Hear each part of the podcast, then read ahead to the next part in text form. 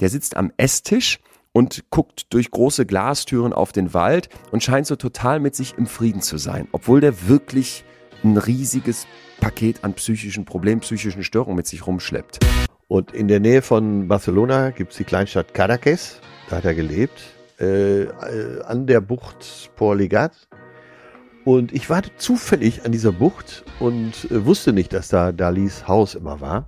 Und sitze da so am Strand und denke mir, ey, das ist dasselbe Licht wie in den Dali-Bildern.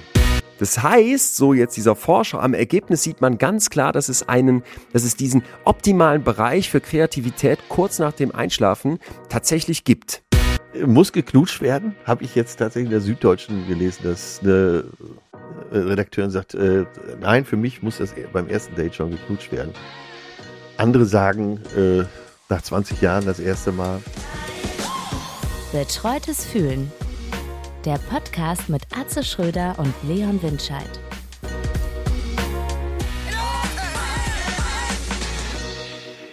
Atze. Leon, selten, Ei, selten ei, fühlte ei. ich mich älter als an diesem Ach du Schande. Ach du Freitagnachmittag. Schande. Ja, Was ist los?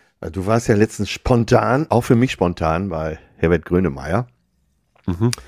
Und äh, ich hatte gestern spontan die Einladung, heute zu Metallica zu gehen. Und zwar äh, ins Volksparkstadion hier in Hamburg. Und zwar mit dem Promoter und dann anschließend mit der Band noch essen zu gehen. Weltstars. Ne? Nein. Ja. Du warst, ganz kurz, also fand das statt oder es kommt. musstest du jetzt absagen wegen Hexenschuss? Es kommt, okay. Es kommt okay, heute ich- Abend. Ich bin zu faul. Geil. Nein. Ach so, jetzt verstehe ich das. Ja. Es wäre heute Abend, aber weil du dich so alt fühlst, denkst du, gehst da jetzt nicht hin. Ja, ich habe äh, eine Tierdoku jetzt gesehen auf Netflix, die habe ich mir abgespeichert, zwei Folgen. Die heißt übrigens Tiere. kenne ich, ja. Kennst, kennst du das Gefühl? Nein, ich kenne die Doku, du bist so, so. scheiße. Du kannst doch jetzt keine scheiß Tier-Doku auf Netflix gucken. Wenn du mit, ich ist überhaupt nicht meine Musik, aber die, der, hä? Mit denen würde ich, alleine aus Interesse, Ja, aber bist du heftig. Ja, Dann- scheiße. dann weiß ich ja gar nicht, ob Aber ich es nachher so überhaupt Tage. Hunger Es hab. gibt so Tage. Ja. Es gibt so Tage. da will man nicht aus dem Haus. Ich habe den Schlüssel Ja, schon zweimal recht. rumgedreht und ich will einfach zu Hause recht. bleiben. du hast Kannst du dir das Gefühl erklären? Einfach so, nein. läuft das unter Cocooning? Äh, Doch. Das oft bemühte oder ist man einfach, hat man so einen faulen Tag? Nee, das ist völlig, ich, ich, ich wollte dich jetzt erst verhöhnen, dachte ich gerade, aber es geht nicht. In unserem empathiegeladenen Gefühlspodcast muss dieses Gefühl völlig okay sein. Und wenn ich dich jetzt gefragt hätte, was dein Gefühl des Tages, hättest, du- was, wie fühlst du dich heute? Faul. Hättest du auch einfach sagen können, nee, ich fühle mich, ich fühle heute, ich fühle Metallica nicht. Ich fühle mich Tierdoku. Ja, das sind ja nur die äußeren Anzeichen. Das sind ja die Symptome. Aber Ach, da steckt mehr hinter. eigentlich will ich hier die ganz große Decke über mich ziehen. Einfach so. Ich bin ganz glücklich, freue mich des Lebens und trotzdem will ich heute auf dem Sofa kuscheln. Ja, das ist doch, aber das ist doch klassisch auch wieder FOMO mit drin, oder? Dass man sich dann denkt, dass du jetzt überhaupt drüber nachdenkst, wo eigentlich sich nichts in dir dahin zieht, dass man dann denkt, ja, das kann ich aber jetzt auch nicht verpassen. Ich habe das oft bei Partys so, dass du dann denkst, oh, ja, da muss ich jetzt, da will ich, eigentlich bin ich nicht hundertprozentig, eigentlich bin ich Tierdoku, aber ich gehe jetzt doch auf diese Party und dann sitzt du auf dieser Party und hängst dann am Handy und Ja, bist doch ja. wieder gedanklich an einem anderen Ort, weil noch irgendwo eine andere Party ist oder ein Freund von dir gerade auf Bali segelt und dann guckst du dir die Story Ja. an. Also, das ist, ja, das ist, das ist menschlich. Ja, sag mal, was ist ein sicheres Anzeichen für dich, dass du so einen Tag hast? Also, dass du auch beschließt, äh, mit dem Anzeichen lohnt sich's für mich, nicht auf eine Party zu gehen. Weil immer, wenn ich, wenn ich das Anzeichen habe, dann bin ich einfach ein Partypupser. Äh, hab ich nicht, glaube ich. Also ich könnte jetzt keins sagen. Ich habe gerade schon direkt überlegt und ich glaube eher, dass ich auch ein ganz, ganz kranker FOMO-Typ bin Ja. und dann eher so das, das habe, dass ich so denke, shit, ich mache alles mit. Hier, witzigerweise waren wir am letzten Samstag auf einer Party eingeladen. Ja. Und wir waren am Freitag davor auch schon auf einer Party. Und der Samstagabend war, äh, ich sag jetzt mal, im Garten mit Lagerfeuer, Geburtstag von Feline und danach ging es, wäre es noch weitergegangen. ja. Und um halb zwei kamen noch zwei sehr enge Freunde dazu. Der eine ist, würde ich sagen, Kapitän Party. Der, der zieht noch Ja. jeden jeden abgeschmierten Partyzug zieht er noch aus dem Morast. Und als der dann sagte, und er ist nochmal zwei Jahre älter als ich, Thema Alter. Als er dann um halb zwei gefragt wurde, kommt der denn jetzt gleich noch mit? Dann sagte der, du weißt was? Nee, heute muss ich einfach mal Nein sagen. So. Ich muss auch auf mich hören und auf meinen Körper. Ja. Äh, der war wohl gemerkt nach der Nacht davor, wo wir schon Vollgas gegeben haben, morgens um 10 Uhr nach Berlin zum Fußballspiel und kam dann nach, weiß ich nicht, wie viel Stunden abends im Zug zurück. Da habe ich gedacht, boah, das habe ich von dem noch nie gehört. Was für eine Weisheit. Und der schließt du dich jetzt einfach an. Sonst bin ich leider ganz selten. Ja, aber du hast ja, du hast ja so recht. Du hast ja so recht du bist ja streng genommen ein bisschen älter. Ja. Und es ist wieder dieser Vorschuss an Weisheit, den ich jetzt an dir beneide. Ja, manchmal, äh, diese ganze Woche geht es mir schon so. Letzte Woche war viel los. Wir waren in Berlin, waren äh, bei Thomas Hermanns auf der Studio 54 Party. Den Tag vorher waren wir ja, schon in Berlin, waren im Grill Royal. Waren dann Anfang der Woche bei der offiziellen Einlad äh, offizielle Einladung zur Eröffnung von Grill Royal Hamburg. Dann war ich noch bei Friendly Fire äh, Oliver Polak, Micky Beisenherz. Ganz kurz, Grill Royal, was ist das für äh, Nicht-Promis? Ich habe das bei dir in der Story gesehen und dachte, das klingt so nach. Verdammt, du bist. Aber ich kenne das nicht. Ja, das, eigentlich spricht das sehr für dich, aber äh, muss, müssen wir dich jetzt langsam mal ranführen. Hier schon mal der Gutschein dafür. Äh, Grill Royal ist äh, ein Restaurant in Hamburg, ja. äh, wo es sehr gut schmeckt, wo der Service sensationell gut ist äh, wo sich aber eben auch die ganze Szene trifft. Letzte Woche war ich noch ja. da, saß Palina, Joko, aber auch äh, Dr. Christian Scherz, äh, Gregor Gysi und das Ganze gemischt mit ganz normalem Publikum. Also man hat da, man okay. ist da nicht abgehoben, sondern äh, legt Wert auf mhm. gute Mischung. Und wenn ich ist zwar etwas teurer hier, dafür ist man unter sich. Äh, eben nicht unter sich, weil jeder da mitmachen kann, aber teurer Ach, ja. Komm. Ja, okay. Ähm, und äh, dafür ist es aber immer gut. Ich gehe in Berlin gar nicht mehr woanders hin, weil keine Experimente. Ich habe da äh, mein Nirvana gefunden. Und jetzt kommen die, jetzt pass auf, jetzt kommen die nach Hamburg. Was eine gute Idee. Das Lokal ist natürlich nicht fertig, weil äh, alles natürlich vom Feinsten. Direkt an der Binnenalster, am Berlin-Damm. Da muss noch ein bisschen geschraubt werden, aber wie das immer so ist bei Eröffnungen, da macht man schon mal ne, äh, mhm. so Warm Opening und Code Opening vorher. Und äh, ja, da treffe ich dann. Äh, es würde alles zu weit gehen, wenn ich da getroffen habe. Aber ich hatte sowieso eben schon jede Menge Veranstaltungen am Zettel stehen und dann habe ich es mir doch redlich verdient, äh, heute auf dieses Vermissungsgefühl zu scheißen und einfach mich faul aufs ja, Sofa safe. zu legen, oder? Safe. Ja, zieh's durch. Wie, wie denn mir nachher, wie die Doku war, vor allem die zweite, würde mich interessieren, wie du die fandest. Ach, herrlich. ja, dann war ich doch. Wie bin ich auf die Tierdoku gekommen, bevor ich dich jetzt gleich frage, wie du dich fühlst? Äh, bei Oliver Polak und Mickey Weißenherz am Anfang, ich würde mal sagen, Toilettengang. Das Thema war eine Viertelstunde. Ich weiß nicht, wie sie drauf gekommen sind, mhm. aber es ging hin bis mhm. Feuchttücher, ja oder nein. Und äh, kann man überhaupt, wenn in der Nebenkabine jemand sitzt und Vollgas gibt und so, äh, ich will das jetzt nicht wieder hervorholen. Äh, dann. Ich, also wollte gerade sagen, bitte da unsere, die Ekelfolge sitzt mir noch ein Knochen, da muss ich das Gebäude verlassen. Selten, okay. selten so viele Zuschriften gekriegt wie zur Ekelfolge. Ja, ja Schein, da scheinen wir echt einen Nerv getroffen zu haben. Ja, ja, ja. Ich weiß gar nicht, von ich wem. Der ist von voll das Freak-Thema, aber die ganzen Ekels da draußen, die fahren da drauf ab wie wir. Ja, total. Äh, weißt ja, du, wer auf das Thema gekommen ist? Äh, das wurde sich immer wieder gewünscht. Ich habe mindestens bei, bei unserer Insta-Seite drei, vier und per E-Mail äh, gefühlt 20 Zuschriften dazu gehabt über die Zeit. Ja. Und ich sammle das ja immer in so einem Dokument. Äh, ich bin ja hier unser kleiner Zeugwart und da steht dann drin, was sich die Leute wünschen. Und da kam das her. Ich wäre da nie im Leben drauf gekommen. Ich auch nicht. Ich kam dann, ich dachte auch Ekel, wie gesagt, das habe ich auch deswegen so lange vor mir geschoben, weil ich dachte, was sollen wir da erzählen? Fünf Minuten. Ähm, und dann, als ich erst auf diese Paper stieß, ähm, ja. Naja, auf jeden Fall auf der Bühne hat Olli Polak dann irgendwann gesagt, äh, unser lieber Freund Atze hat mir die Doku, mein Freund, der, ne, mein Lehrer der Krake empfohlen. Mhm. Und dann sagte Mickey Beisen jetzt sofort abwehrend, schaue ich mir nicht an, am Ende esse ich keinen Fisch mehr. So, ich habe es ihm dann auch nochmal geschickt, ne, diesen äh, Netflix-Link, da steht dann ja drin, hier habe ich gesehen, schau dir das mal an, kam direkt zurück, auf keinen Fall. ich habe es ja geguckt, aber ich esse auch keinen Fisch mehr. Aber ich habe äh, vor, vor ein ähm, paar Jahren nochmal bei so einer Veranstaltung da, wie soll ich das jetzt nennen? Ich fühle mich so, so hab's ja schon gesprochen, so ekelhaft, deswegen, weil ich so ein kleines Stückchen von diesem, so von so einem Tintenfischarm doch noch gegessen ja. hatte. Wow. Aber wenn man den Film gesehen hat, kann man es nicht, ist unmöglich, das noch zu essen, oder? Ja, und es war es eigentlich vorher schon. Ich habe, das war so ein richtiger Sozialdruckmoment, weil alle bekamen das serviert und ich wollte nicht sagen, Da, das ist ein interessanter Punkt. Da habe ich, obwohl ich diese ganzen Phänomene kenne, wie, wie stark so eine Gruppe auf dein, auf dein, auch auf dein Empfinden mit einwirken kann, da habe ich es nicht geschafft, Nein zu sagen. Schlecht. Schlecht, Leon. Ich sitze hier übrigens gerade, ähm, ich schwitze, falls du wolltest mein Gefühl wissen. Ich schwitze. Ja, ist das schon ein Gefühl? Schwitzen?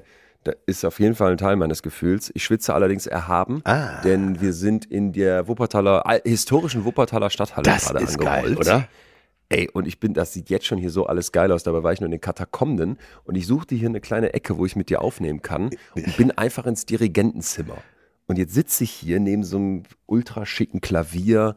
Die haben hier so einen geilen Schreibtisch, so einen total abgespaceden Stuhl, auf dem der Dirigent sonst sitzt. Hinter mir ist so ein, ach, hier ist alles sehr fancy. Und ich bin gerade aufs Dirigentenklo noch gegangen. Ja. Und Atze, ich habe mich ohne Klopapier draufgesetzt. Ich wollte nicht im Stehen pinkeln, äh, weil ich dachte, so ein bisschen Dirigentenarsch, das wird mir nicht schaden. Und jetzt sitze ich hier und fühle mich ganz, ganz besonders, weil so ein, ich war letztens war ich zum ersten Mal in der Elfi und ähm, habe dann so ein äh, Symphoniekonzert gesehen und die Dirigentin London ich hatte so einen Heidenrespekt, als ich mir danach Dirigentendokus angeguckt habe, Ja, was die alles machen und um welche Millisekunden es da geht und wie die da. Das war so krass. Und jetzt sitze ich hier in einem Dirigentenzimmer. Also das ist mein Gefühl heute.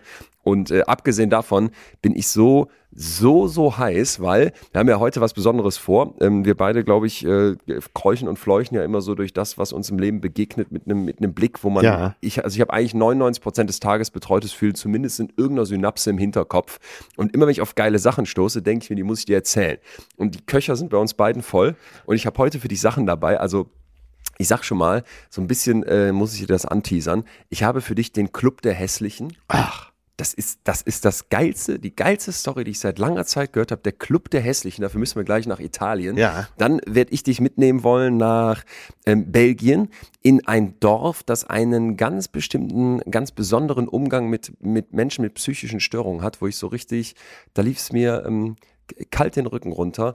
Und wir haben ja gesagt, wir wollen jeder drei Tee mitbringen. Das letzte, das ich für dich dabei habe, ist ein besonderer Schlaftrick So weit kommen von wir gar nicht. Dali. So weit kommen wir So weit kommen wir. Ich befürchte auch, ich muss mal gucken, womit wir anfangen. Ja. Äh, Club der Hässlichen erzähle ich dir auf jeden Fall am Ende, aber ich bin jetzt auch richtig angefixt, weil die Sachen sind, das ist, ist geil, sind geile Sachen. Also da, das hat mich selber, äh, die Artikel dazu haben mich total begeistert. Dann bist, du- da bist du origineller unterwegs als ich. Ich habe hier schon wieder Aufregerthemen. Äh, es ging los mit Wertschätzung und ruckzuck war Ja. ich natürlich wieder bei ähm, Eigenverantwortung, äh, bei Pappcontainer, Glascontainern und natürlich das totale Aufregerthema immer wieder E-Roller.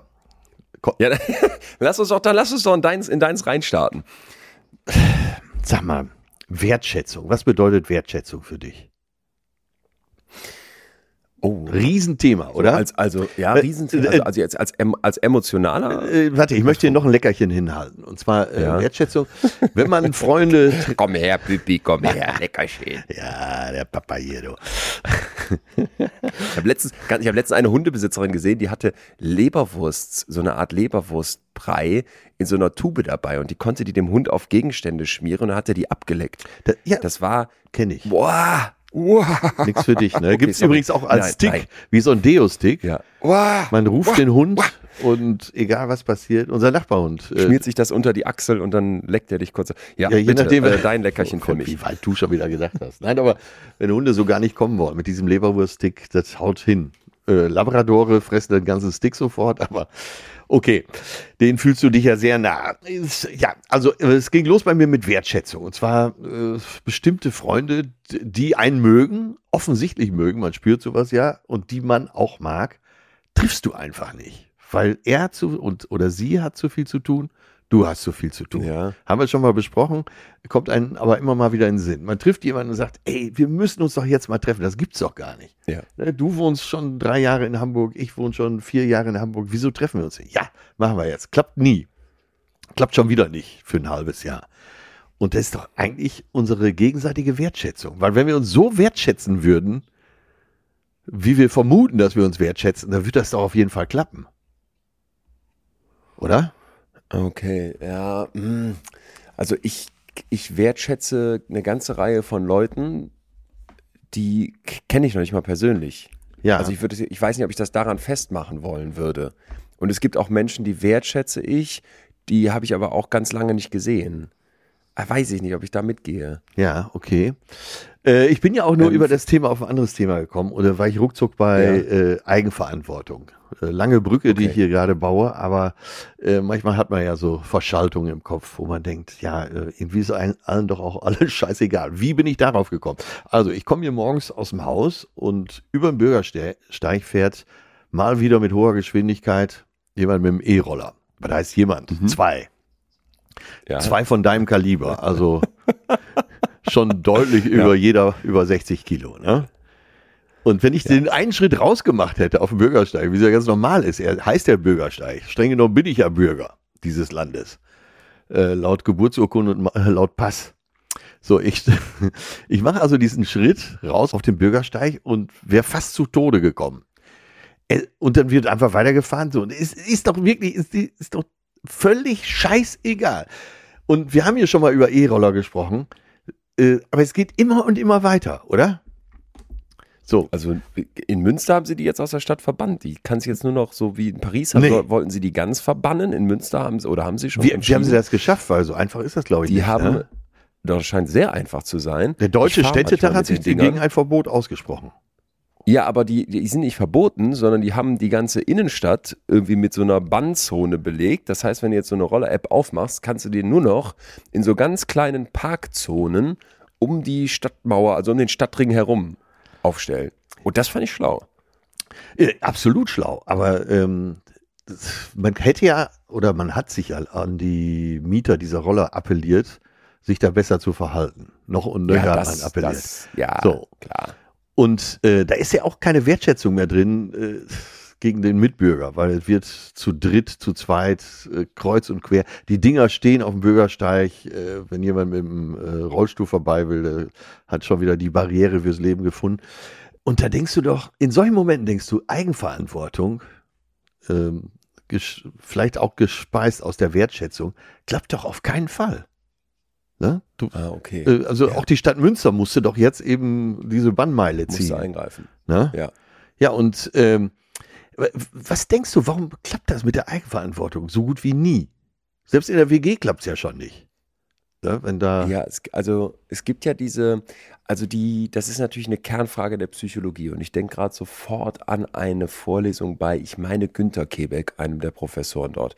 Und der hat uns ein super spannendes Phänomen damals beschrieben, wie man so versucht hat, solche äh, Gruppendynamiken zu untersuchen. Also ganz am Anfang, als Ja, man ja, angefangen hat, ja. äh, so methodisch auch, auch irgendwie sinnvoll zu forschen. Und das war ein Ansatz, den fand ich total interessant. Stell dir bitte vor, ich baue einen Apparat, wo ein Seil um eine Winde geht und dann hänge ich da Gewichte dran und dann lasse ich dich mal ziehen und wir gucken mal, wie viel du so hochgezogen kriegst. Ne? Ja, ja. Jetzt sage ich mal, du würdest jetzt irgendwie 50 Kilo ziehen können. Und dann hole ich mir nicht einen Atze, sondern ich hole mir zehn Atzes, die sind auch alle ein bisschen verschieden von mir aus. Ich lasse jeden einzeln ziehen und notiere mir, wie viel konnten die hochziehen. Wenn ich die so richtig anpeitsche, ich muss die so richtig motivieren. Komm schon, Atze, ja, gib, mir, ja. gib alles. Ne? Du hängst da an dem Seil und willst auch richtig einen raushauen. Und dann schafft jeder von denen, sag ich mal, einer schafft 50 Kilo, einer schafft 60, einer schafft 40, aber die gehen alle so ans richtige Maximum. Wenn ich das fertig habe, meine Liste stehen habe, dann hole ich mir genau diese 10 Atzes ran, häng die an das Seil und sag wieder, Leute, jetzt zeigt mir mal zusammen, wie viel Gewicht ihr hier hochkriegt. Ja. Und das Spannende ist jetzt, du schaffst es nicht, den Mittelwert dieser Gruppe zu erreichen. Also die zehn Leute schaffen jetzt nicht zusammen 500 oder den Wert, der sich ergeben hätte, wenn man alle ihre Einzelgewichte addiert. Und da könnte man jetzt argumentieren, ja, vielleicht ist es schwieriger, so zusammen als Gruppe an so einem Seil zu ziehen. Aber es gibt dafür ganz, ganz viele solcher Untersuchungen, dass wenn du in der Gruppe drin bist, deine Performance absagt. Du dich irgendwie so als Trittbrettfahrer ähm, damit unterordnest und denkst, ja, die anderen machen das schon. Ja, Thema ja, genau, Eigenverantwortung. Und das finde ich, das finde ich hochinteressant, weil ich das immer wieder auch äh, in, in so in so Business-Kontexten erlebe, wo ich oft denke, da, da ist es so wertvoll, wenn man, wenn man ein paar so Grundprinzipien der Psychologie mitbekommen hat, dass wenn du es nicht schaffst, ähm, eine Verantwortung konkret jemandem zu attribuieren, hinzu, zu- hinzuschieben, sondern es zu einer, wie wir das mittlerweile in der Psychologie nennen, Diffusion der Verantwortung kommt. dass Ja, plötzlich ja. keiner genau weiß, wer ist hier eigentlich verantwortlich, dass es dann den Bach runtergeht. Und das ist, glaube ich, etwas, ja, da können wir jetzt. Das, Ja, man das weiß ja immer, wer nicht ist verantwortlich du- ist. Man weiß aber, wer nicht verantwortlich Ja. ist, genau. Und da kannst du ja noch zig weitere Beispiele ja überlegen. Also für mich auch sowas wie, ja, um ehrlich zu sein, auch diese Frage, will ich Organspender sein oder nicht? Muss jeder für sich selbst beantworten. Aber dass du dir diese Frage stellst, das finde ich, müsste man doch in einem Land, wo alle nach Eigenverantwortung Absolut, schreien, genau, erwarten können. genau. Und wie viele Leute haben keinen Organspendeausweis und nicht, weil sie nicht wollen, sondern nur, weil sie sich noch nicht mit dieser Frage auseinandergesetzt haben. Und dann denke ich mir, Leute, da sitzen Tausende, vielleicht auf dieser Welt Hunderttausende, denen könntest du dein Leben retten. Ja. Ja, aber Ja. mir passiert ja schon kein Autounfall, wo man dann meine Organe entnehmen kann. Ich denke da gar nicht drüber nach, weil ich will auch, ah, die Vorstellung, dass man mit dem Bauchaufschneiden dann ein Organ rausnimmt, ich will ja auch nicht drüber nachdenken, dass ich sterbe. Da beschäftige ich mich lieber mit Ekel, du erinnerst dich. Ja. So, das ist halt so, ne? Es ist ein spannendes Phänomen, ja. Und die E-Roller passen da für mich eigentlich ganz gut ins Muster. Überrascht den Psychologen nur bedingt. Okay, ja. Aber das führt natürlich dazu, dass du irgendwann denkst, äh, gerade wenn du äh, dein Land verbessern willst äh, oder im anderen Fall sogar die Welt, dass es ohne Verbote und Regeln nicht geht. Weil es wird ja immer. Ja, aber das, aber das ist doch, das doch Gesellschaft. Ja, doch, ja, natürlich, Das übrigens natürlich. Das, was mich so oft aufregt an den Menschen, Ja, die so, das meine die ich so doch. staatsbürgermäßig kommen oder die gegen öffentlich-rechtlichen Rundfunk so sehr schießen. Ich Genau. kann mich da über alles streiten, wie Genau. hoch die Gebühren sein sollen und ob und wie dieser Staat organisiert ist.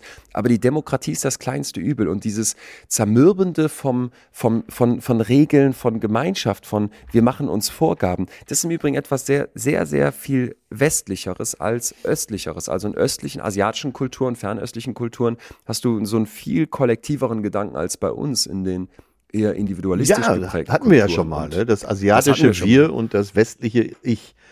Ja. Ja.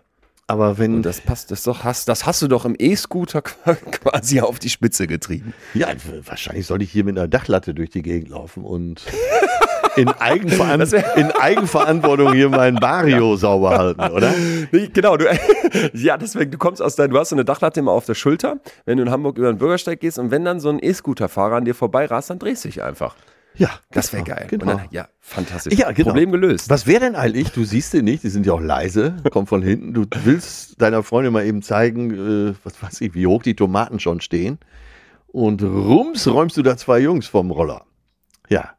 Ja. Ey, das hat's Ja. doch mit Sicherheit Ja. dann schon gegeben. Geht jetzt viel zu weit, aber äh, vielleicht macht man noch mal was zum Thema Eigenverantwortung hier. Würde mich freuen. Würde ich mir, würde ich mir gut vorstellen können. Also- dann möchte ich dir jetzt was. Ja, bitte schreibt euch äh, eine kurze Notiz auf, äh, und zwar Or Organspendeausweis. Ja, äh, das, das möchte ich auch, das möchte ich auch mit einem riesen Ausrufezeichen. Äh, und die gibt, das sind wie, du hast die wie so eine Führerscheinkarte, habe ich die im Portemonnaie. Also es passt, es passt auch wirklich knapp. Ich habe jetzt letztens mit Begeisterung gesehen, dass es irgendwie jetzt so diesen Vormarsch gibt von einem Tattoo. Ja. Sieht, sieht auch gar nicht scheiße aus, das Tattoo. Also wer, wer da Angst vor hat. Ich weiß nicht, ob das jetzt schon wirklich was Offizielles ist, aber dass sich Leute so ein kleines Symbol auf den Arm tätowieren lassen Ja. und dann zeigt das, ich bin Organspenderin. Das fand ich auch einen, einen guten Move. Also für mich ist die Vorstellung, ich fände das so geil, also klingt jetzt komisch, aber ich fände das so geil, wenn ich sterbe. Ist zwar schade, aber wenn ich wüsste, mein Herz kann jemand anderem das Leben retten, wie, wie, wie geil wäre das? Also ich fände das So. überragend als Vorstellung. Ich warte noch drauf, dass du sagst, ja, ist ja noch lange hin, aber Atze für dich. Atze, guck mal, hast du denn sicher, hast du denn sicher immer einen dabei, falls es, wer weiß, wann es passiert. Wenn du schon im Modus bist, dass du lieber Tierdokus guckst, als mit Metallica Abend zu essen, würde ich dir sagen, trag den in so einem, in so einem Umhängeding, wo so Leute ihr Handy oder ihr, wie ich musste früher, so hatte ich so ein Scout-Umhängeportemonnaie. So eins brauchst du, dass das immer bei dir am Hals um dich drum sichtbar hängt. Naja, da fragt man sich ja, wer sind die größeren Fossile? Metallica oder die Tiere in der Doku? Egal, Oh Gott. weiter geht's. Ich wäre, glaube ich, in der Runde nicht aufgefallen da beim Abendessen. Macht ja, nicht, macht ja nichts. Ich habe für dich was dabei. Also ich, deswegen habe ich es eben beschrieben. Ich habe so verschiedene ähm, Notizen auf dem Handy und auf dem Computer, die sind alle synchronisiert und da sammle ich die ganze Zeit Sachen. Also ich, ich versuche pro Tag mindestens einen Artikel, ob es jetzt was Wissenschaftliches ist oder was Interessantes ist, zu lesen. Ich würde sagen, im Schnitt sind es mehr und dann vor allem auch immer so die Überschriften, was wo wie in der Wissenschaft passiert, auf dem Radar zu Ja, halten. dann äh, eine jetzt? Eingangsfrage. Wo bedienst du dich am meisten, wenn du liest? Also wenn es um so populärwissenschaftliche Sachen geht, Und das ist ja total hilfreich, weil wenn ich jetzt den Anspruch hätte, das alleine zu machen, Ja. wäre ich ja schön blöd, sondern zum Glück gibt es ja viele Wissenschaftskommunikatorinnen da draußen und es gibt auch viele Wissenschaftsjournalisten. Und dann bediene ich mich doch viel eher im Englischsprach, also damit internationalen Raum als in Deutschland. Ja. Ne? Also ich habe dann ein, äh, New York Times Abo, Scientific American, aber es gibt natürlich auch von den Journals wie jetzt Science und Nature und auch von, von expliziten Psychologie.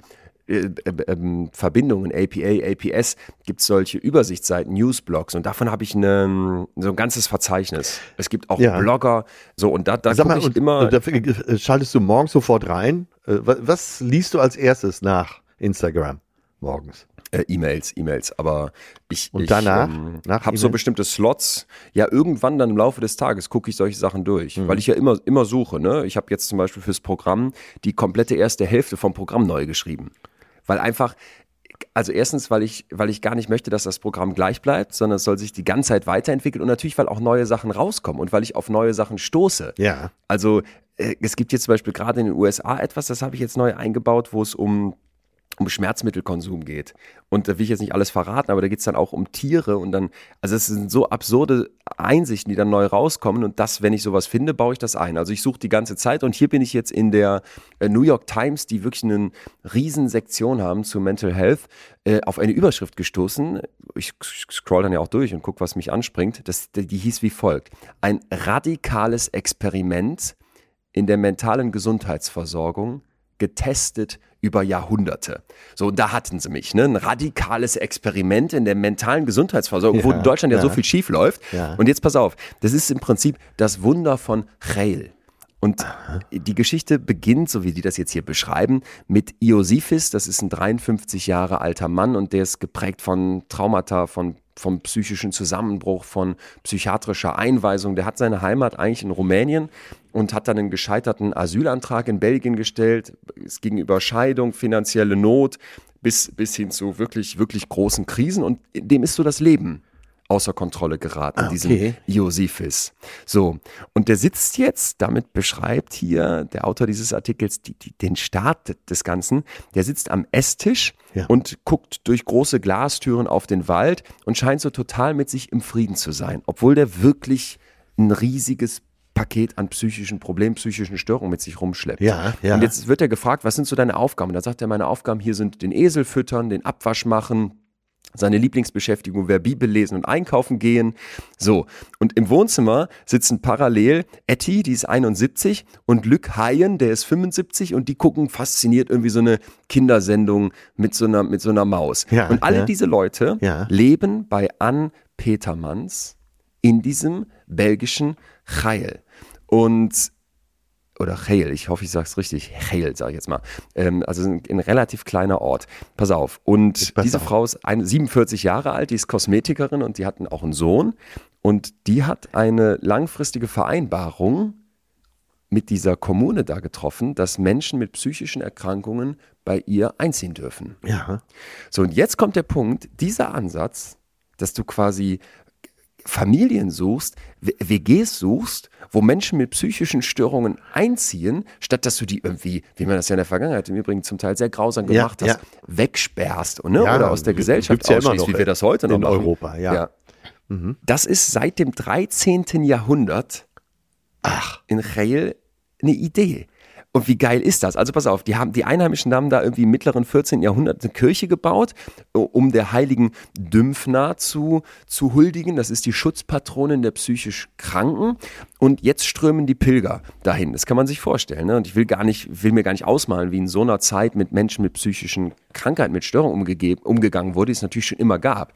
So, und die Menschen, die jetzt da hinkommen, die dann quasi auch zu dieser heiligen Dymphna wollen, die, die müssen ja irgendwo wohnen. Und jetzt ziehen die also ein in diese Gehöfte von den örtlichen Bauern und leben dann da und bewirtschaften zusammen mit den Familien das Land. Ja. So, und diese Tradition, wie auch im Übrigen diese Kirche, besteht bis heute fort.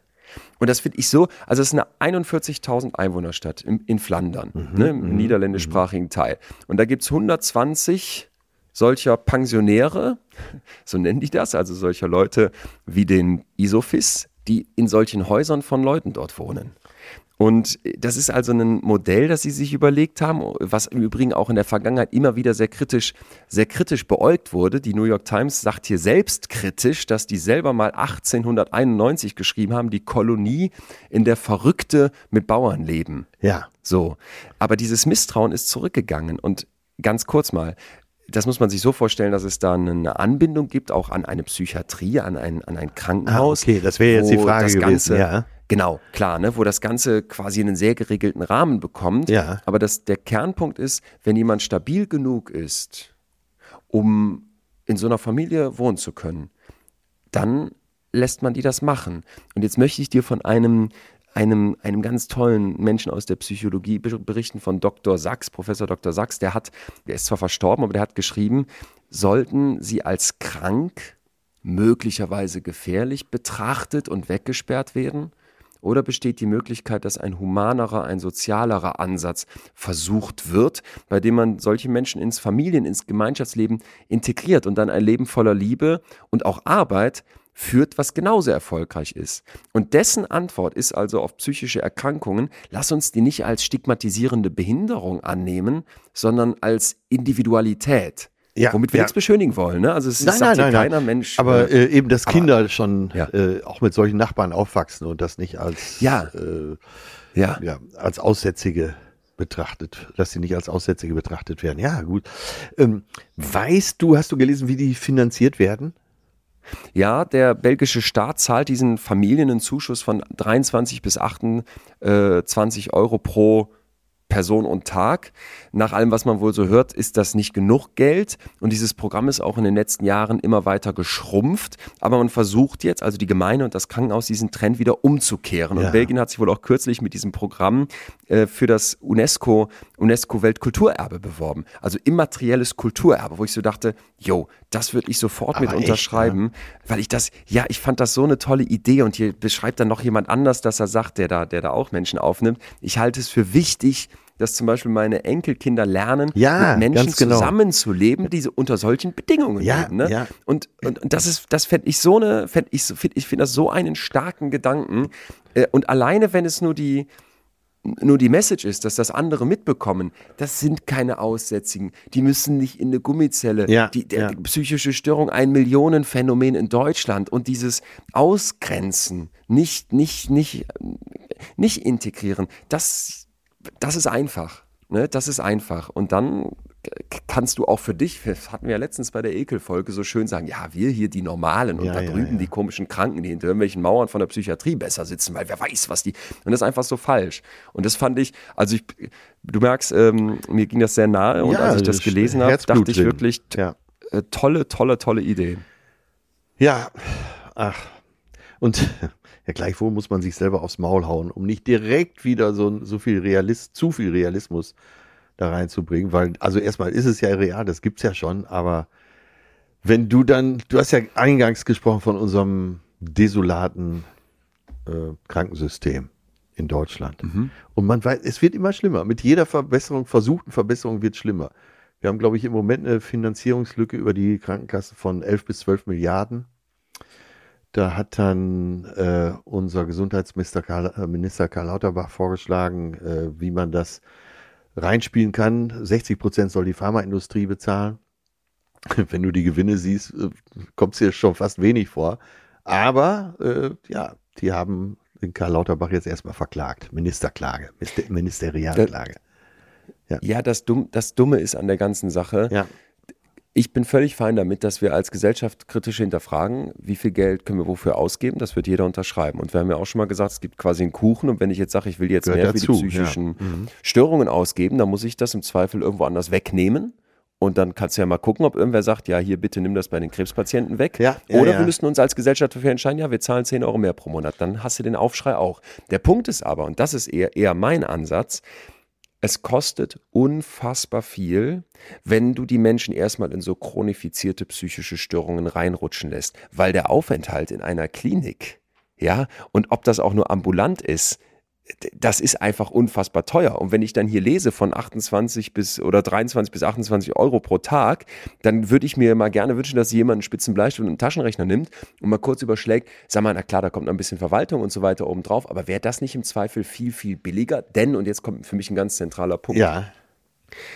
Das werden alle, die Menschen mit psychischen Störungen im Umfeld haben, wahrscheinlich kennen. Ich hatte das letztens noch in einem, in einem Buch gelesen und fand das so ein schlauer Satz, mit jemandem befreundet zu sein, der depressiv ist. Das ist ein unglaublich nobler, aber auch unglaublich schwieriger Ja. Akt. Das kostet sehr viel Energie, ja. Das kostet Energie. Das, nicht, weil die Person doof ist oder sowas, sondern einfach, weil, weil es dieser Person nicht gut geht. So. Und ich habe es selber schon erlebt, dass ich so gemerkt habe, selbst jemand, der wie ich da sehr sensibel für ist und der da unbedingt da sein möchte und drauf achtet, es gibt etwas, das dass man in so eine Art Teufelskreis reinkommt. Dir fängt es an, schlecht zu gehen. Dann sind erstmal alle da Ja, ne? ja, und sagen, ja, oh Mensch, genau. krass, ja, der, der, der Thomas hat eine Depression, oh Gott, ja, dann rufe ich den mal an und dann treffe ich mich mal mit dem. Es fühlt sich erstmal toll an. Dann kriegst du vielleicht einen Boost. Im, im, im Ganzen, es gibt auch natürlich solche Fälle, dass du denkst, okay, ja, scheinbar kriege ich hier für meine Krankheit Zuspruch, dann könnte es so unbewusste Prozesse geben, dass du das vielleicht sogar noch, das will ich keinem unterstellen, aber dass sich das vielleicht sogar noch mal ein Stück weit verstärkt. Und dann, wenn das aber schlimmer wird, ziehen sich die Leute zurück, weil die sagen, oh nee, also jetzt mit so einer, boah, das ist aber eine schwere Depression, damit weiß ich ja gar nicht, wie ich umgehen soll. Und dann fällt eigentlich das Wichtigste, was du, oder mit Ja, das Wichtigste, ja. was du in dem Moment brauchst, weg, nämlich dass Leute einfach da sind. Und dem würdest du ja hier mit so einem Modell wie ein Rail total entgegenwirken. Ja, und seien wir mal ehrlich, wir haben äh, eigentlich alle im Umfeld jemanden, der Depressionen hat oder der hin und wieder auf der Schwelle steht. Ähm, es ist eine Volkskrankheit, das hatten wir ja hier schon festgehalten. Und äh, ist ja gut, dass du das nochmal ansprichst und vielleicht kann man es gar nicht oft genug ansprechen, aber ähm, es ist ja genauso wie du sagst, am Anfang will man helfen, auf Dauer, ich habe ja auch noch ein Leben, ich muss auch noch meinen Job machen. Es ist halt, ne, und wir, da brauchen wir ja Lösungen. Ich, Ja. Äh, ja, gleichwohl fürchte ich natürlich, dass wie so oft die vernünftige, die Vernunft nicht siegt. Tja, vielleicht aber als, als, Ja. als Abschluss, weil ich das so einen tollen Appell fand von dieser Frau Petermanns, die Ja, ja, Kosmetikerin, die toll. da diese Leute bei sich aufgenommen hat, die sagt, vor sieben Jahren, als sie überlegt hätte, ähm, das zu machen, dieser jahrhundertealten, das muss man nochmal dazu sagen, dieser jahrhundertealten Tradition Ja, beizutreten, Hammer. da war für die gar nicht die Frage, ob, sondern nur, wie viele Ja, Leute ja. sie bei sich im Haus aufnehmen kann. Und da habe ich wirklich gedacht, boah, Hut ab, Respekt und ich weiß nicht, wenn, wenn, ich dachte so eben beim, beim Spazieren, ich wüsste jetzt gar nicht, wie sowas funktionieren kann. Wen bräuchte man da als Träger? Welche Kommune kann sowas mitmachen? Aber wenn irgendwer irgendwie wittert, ey, Moment mal, die Story, ähm, wir packen auf jeden Fall mal den Artikel, es gibt auch deutsche Artikel dazu, ähm, mit in die, in die Podcast-Description. Schickt uns doch mal eine Mail. Es würde mich interessieren. Vielleicht gibt es auch Ansätze in Deutschland, die ich noch nicht kenne, die uns ähnlich Hoffnung machen könnten oder vielleicht einfach auch einen, einen, einen anderen Blick. Ja, also es, es gibt Ansätze und zwar äh, viel näher als man denkt. Und zwar ähm, äh, der Schiri, der die den Verein gegründet hat, das Geld hängt an den Bäumen, der mit äh, ja teilweise psychisch kranken, von der Gesellschaft vergessenen Leuten, die nicht mehr so in den Arbeitsmarkt zu integrieren sind, eben äh, diesen Verein gegründet hat. Die sammeln rund um Hamburg und auch äh, teilweise weiter weg Obst ein, was das meiste Obst, was von den Bäumen fällt, äh, verfault, bleibt liegen auf den Wiesen und das sammeln die ein und haben mittlerweile eine gut gehende Saftherstellung und äh, machen Schorlen daraus und so.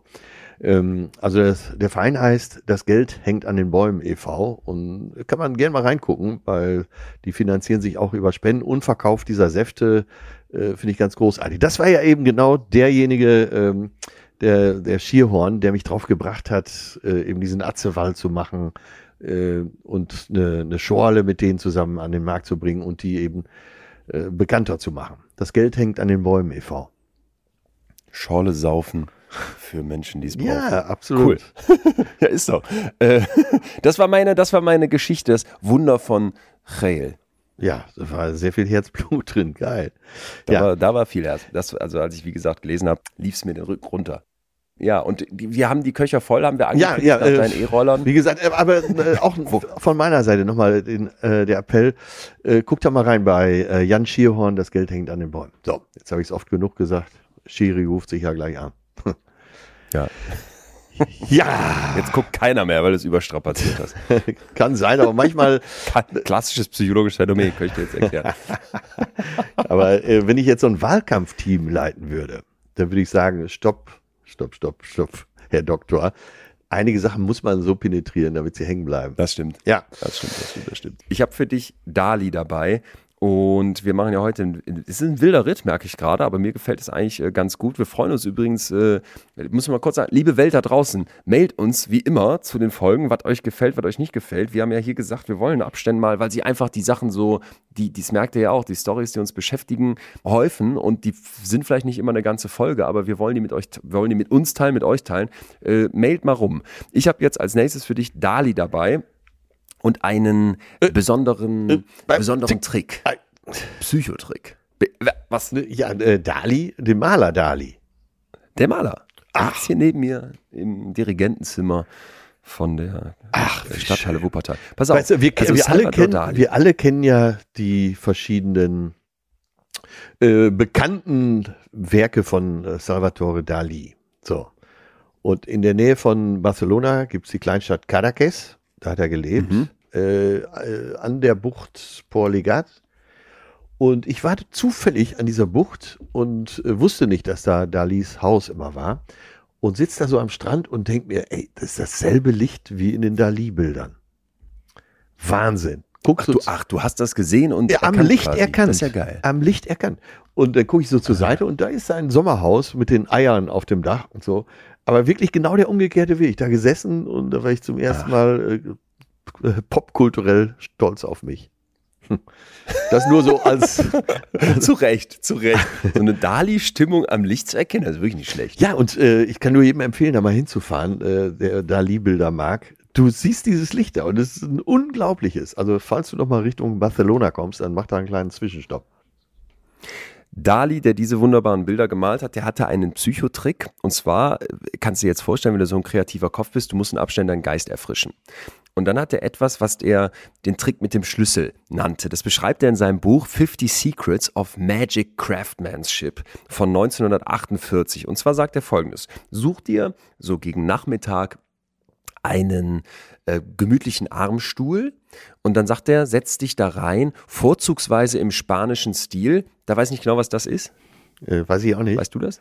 Weißt du auch nicht. Aber Okay, das ist so ein gerader Stuhl, glaube ich, ne? ein sehr gerader Wahrscheinlich Stuhl. ein gerader Stuhl. Okay, von mir aus auch das. Du setzt dich dann da rein, dann ist ja vielleicht doch nicht so gemütlich und dann, wenn du jetzt so in diesen, wir nennen das heute Powernapping, ich glaube, das wäre kein Begriff, den der benutzt, wenn du jetzt anfängst zu schlafen, hast du in deiner äh, Hand, in deiner linken Hand, wie er das beschreibt, einen schweren Schlüssel und unten am Boden steht ein Teller. So, und jetzt musst du, wenn du dich langsam in diesen Nachmittagsschlaf reingibst und diese Gelassenheit bekommst und dieser Schlaf dich so langsam überfällt, wie so ein, das beschreibt er hier ganz schön, spiritueller Tropfen, So. der deine Seele wie so ein bisschen Anis-Schnaps ein, äh, äh, der auf einen Zuckerwürfel tropft, in deinem Körper aufsteigt und du langsam einschläfst, dann gleitet dir irgendwann dieser Schlüssel aus den Händen und fällt auf den Teller und lässt dich klirrend aufwachen. Und Dali behauptete, Zeit seines Lebens, dass dieser kurze Moment, äh, dieser Zwischenmoment zwischen richtig, richtig da ins Schlafen kommen und so in diesem Döse-Modus eigentlich noch wach sein, dass das für ihn ein, ein körperliches und psychisches Wohlbefinden wiederherstellt. Ja. Und dass dieser kurze Moment zwischen Wachsein und Schlafen für den ein unglaubliches körperliches und psychisches Wohlbefinden wiederherstellen konnte. Ja, pass auf. Und jetzt kommt der, also kannst, kennst du das? Kennst du diesen Schlüsseltrick? Ich habe den äh, Ja, bei den kann ich allerdings, gesehen. äh, kein Witz, äh, von Trackern. Bei Trackern ist das sehr beliebt. Nein. ja, du, du solltest doch nicht lachen. Oh Gott. Was? Nein, dass man, äh, dass man äh, ranfährt, rechts ranfährt. Heutzutage ist das ja eh nicht mehr möglich, die, äh, die Fahrtenschreiber zu Achso, ich dachte manipulieren. bei der Fahrt. Nein, nein, dachte, nein, nein, nicht. Bei der Fahrt. Oh Gott, ja, nee, bei der okay. Fahrt nicht. Oh Nein, aber Gott. dass man schnell auf den Parkplatz fährt, äh, dann so ein Ah. Map macht und dann eben Schlüssel in die Hand nimmt und dann vom eben genau so wieder wach wird, ja. Man legt sich also mit dem Kopf aufs Lenkrad, wenn der Schlüssel runterfällt, bupp, geht's weiter, erster Gang rein. 30 Tonnen. Beruhigt mich auch nicht so ganz. Beruhigt mich. Pass auf, jetzt kommt der Punkt. Ja, Es gibt, eine, es gibt neue. Studie. Ja. Nee, das eh nicht. Es gibt eine neue Studie, die zeigt, Dali könnte Recht haben. Ja, diese Behauptung hat er jetzt ja erstmal persönlich aufgestellt. Das reicht mir naturwissenschaftlich Betriebenem nicht, sondern es gibt eine Untersuchung und pass auf, wir hören mal rein. we show that uh, the period between wake and sleep is uh, actually very uh, inspiring for uh, creativity. And napping with an object in hand might help to tapper into this creative sweet spot. Das war Delphine Udiet, die hier bei Science Quickly erzählt. Das ist eine Schlafforscherin aus Paris und die sagt, wir zeigen, dass diese Phase zwischen Wachsein und Schlafen, dass die tatsächlich sehr inspirierend für Kreativität sein kann. Also dieses kleine Nickerchen könnte dazu führen, dass man an den kreativen Sweet Spot kommt. Bitte! Bitte. Ja. Wieso? Ja, Machst, wieso bist du da? Aber ja, ich hoffe, ich habe das alles richtig verstanden, aber ich, ich plädiere doch hier seit dreieinhalb Jahren für das Mittagsschläfchen. Also für das Ja. Nap. Und da, damit bist du nicht alleine? Ja. Uh, I try to sleep with a problem in mind and then just let the images come to me. Uh, and sometimes I have great ideas. Sie versucht also mit einem Problem im Kopf einzuschlafen und lässt dann die Bilder hochkommen und meint, da hat sie dann manchmal großartige Ideen. So. Und jetzt kommt der Punkt. Die haben das getestet.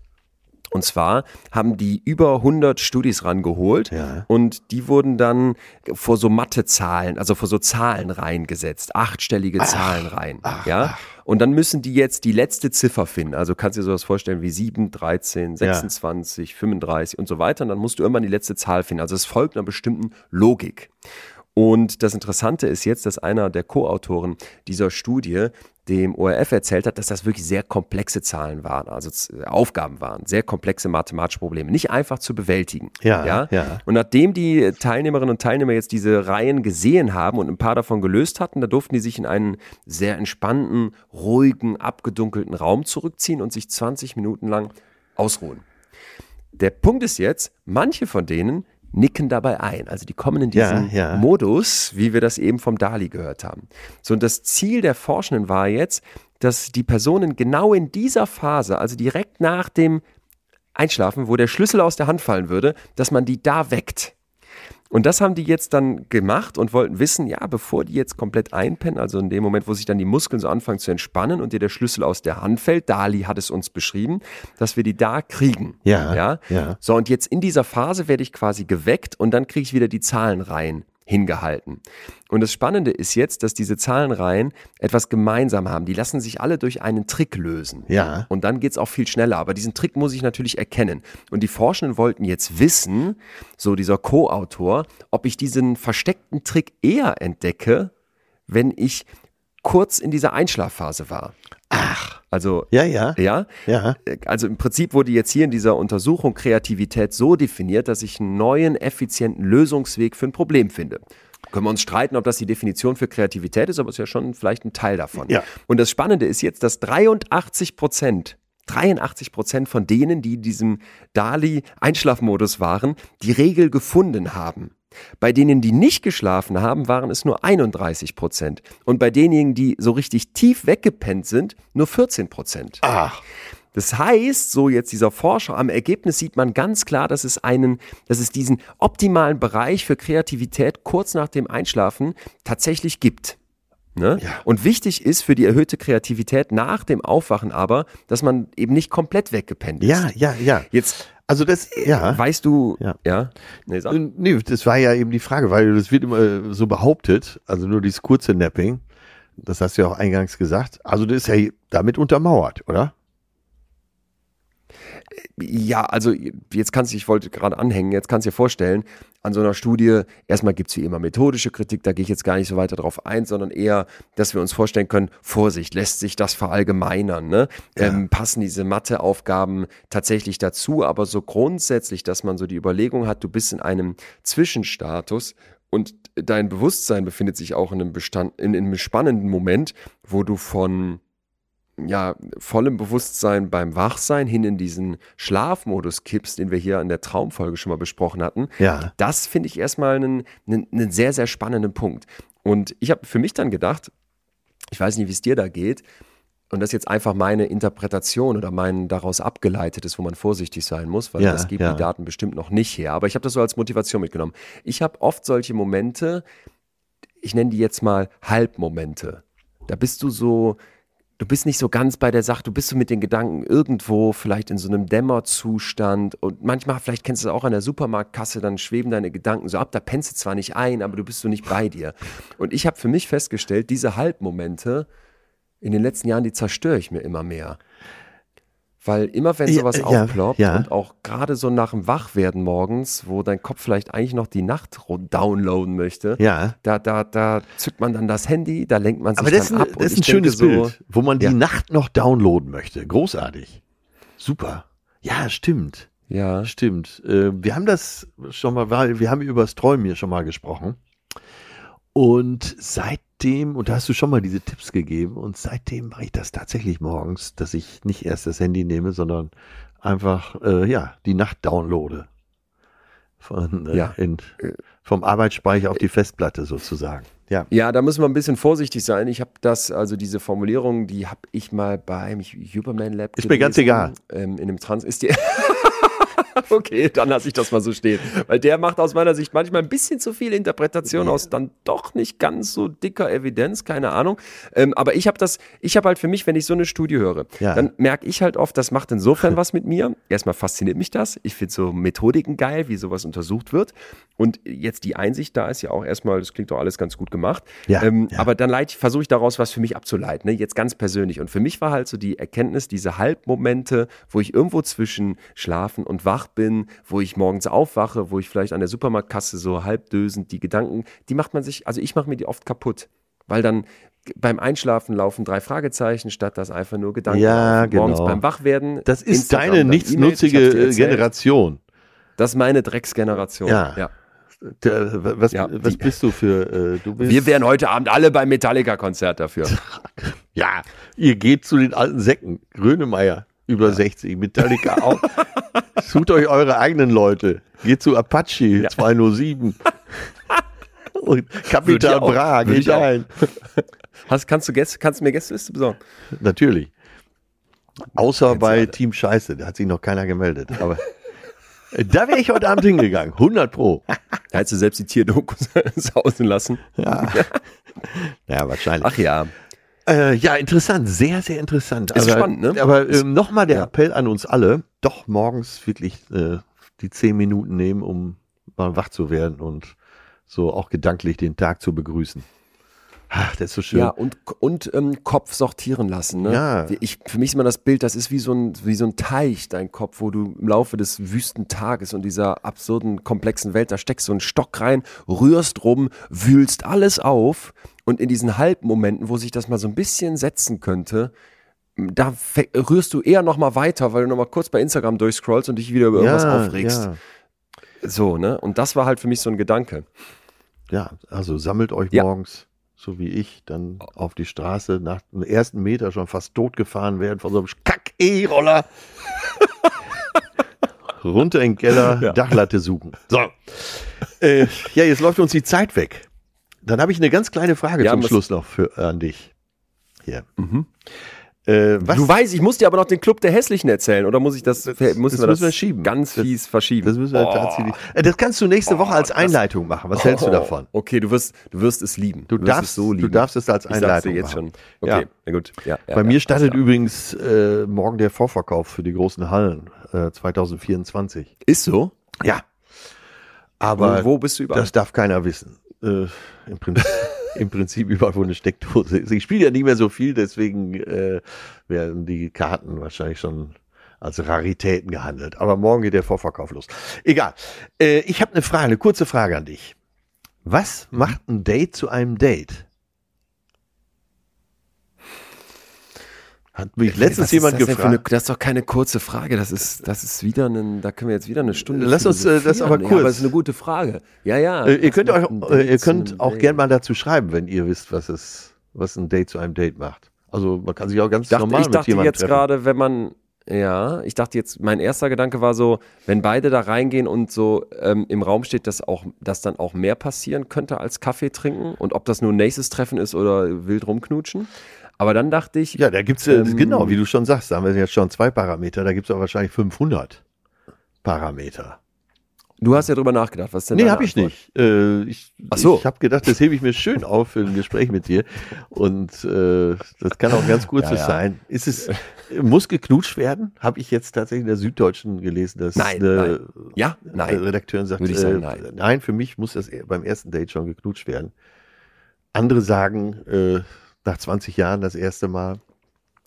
Äh, ja, Nee. verrückte Frage, ich, würde, oder? ich würde sogar sagen, wenn man sich im Club beim Feiern kennenlernt und irgendwann da wild auf der Tanzfläche rumknutscht, dass das sogar explizit kein Date ist und dass das auch, finde ich, viel weniger, ja, äh, viel weniger bedeutet, als wenn man sagt, lass mal auf so einen Dienstagnachmittag ganz nüchtern bei Tageslicht um 16.30 Uhr in Münster in die Röstbar setzen. Also das wäre für mich Das ist so mehr Café. Date, ne? Das wäre für mich, das wäre viel mehr Date. aber sag mal, Leon, Oh Gott, denkst da du nicht, ich würde so, ich würde ab dem Abend, ich würde ab der, jetzt habe ich gesagt, ab dem Abend vorher, ich würde drei Wochen vorher könnte ich nicht mehr schlafen. So, das, das ist der Romantiker, den wir hören wollen. Aber ich glaube, wenn einer, das kannst du nur für dich entscheiden. Es kann für den anderen kein Date sein, aber für dich ist es ein Date. Ne? Es muss nicht, Ja. du musst nicht von beiden Seiten gleich Kann dann, das kann dann aber auch sehr awkward werden. Ich habe ich hab nie diese, ich habe nie diese ähm, Tinder-Zeit so, ich habe nie so Tinder richtig mitbekommen. Also es war nie für mich Thema, weil mich jetzt bei Tinder anzumelden äh, wäre aus mehrerlei Gründen völlig absurd. Und ich, ich, ich, ich, ich habe so Leute kennengelernt, die hatten den, den Mut. Und ich war da letztens wieder und dachte, wie, wie, kann, wie kann man das schaffen? In der äh, ULB, Universitäts- und Landesbibliothek Münster.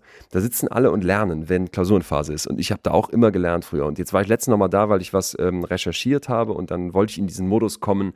Du sitzt da wie so Hühner auf der Stange an, so Reihen, Tisch, Tischreihen hintereinander. Ja. Und weil alle so lernen und weil alle so fleißig ist, kommst du auch in so einen Flow. Also ich verstehe das sehr gut, dass man da hingeht und lernt, auch wenn es eigentlich die Hölle ist. Und dann saß ich da und, und ähm, guckte mich so um, wer ist sonst so hier? Und es gibt dann den Begriff ähm, Bib-Sternchen, gab es früher bei uns, dass du quasi so deinen dein, dein Stern hast, deinen schönen Menschen, mit dem du vielleicht noch nie gesprochen hast, aber der bisschen Siehste, dein Crush bitte, ist. Den damals. Siehst du dann da, ja pass auf, jetzt gibt's aber Leute, die haben, die kenne ich, kenne ich persönlich, ist nicht erfunden, Atze, die hatten denUt, da zu solchen Leuten hinzugehen und denen ein Zettelchen hinzulegen, ganz, das ist ganz dezent, so einfach auf den Tisch mit, mit ihrer Handynummer drauf.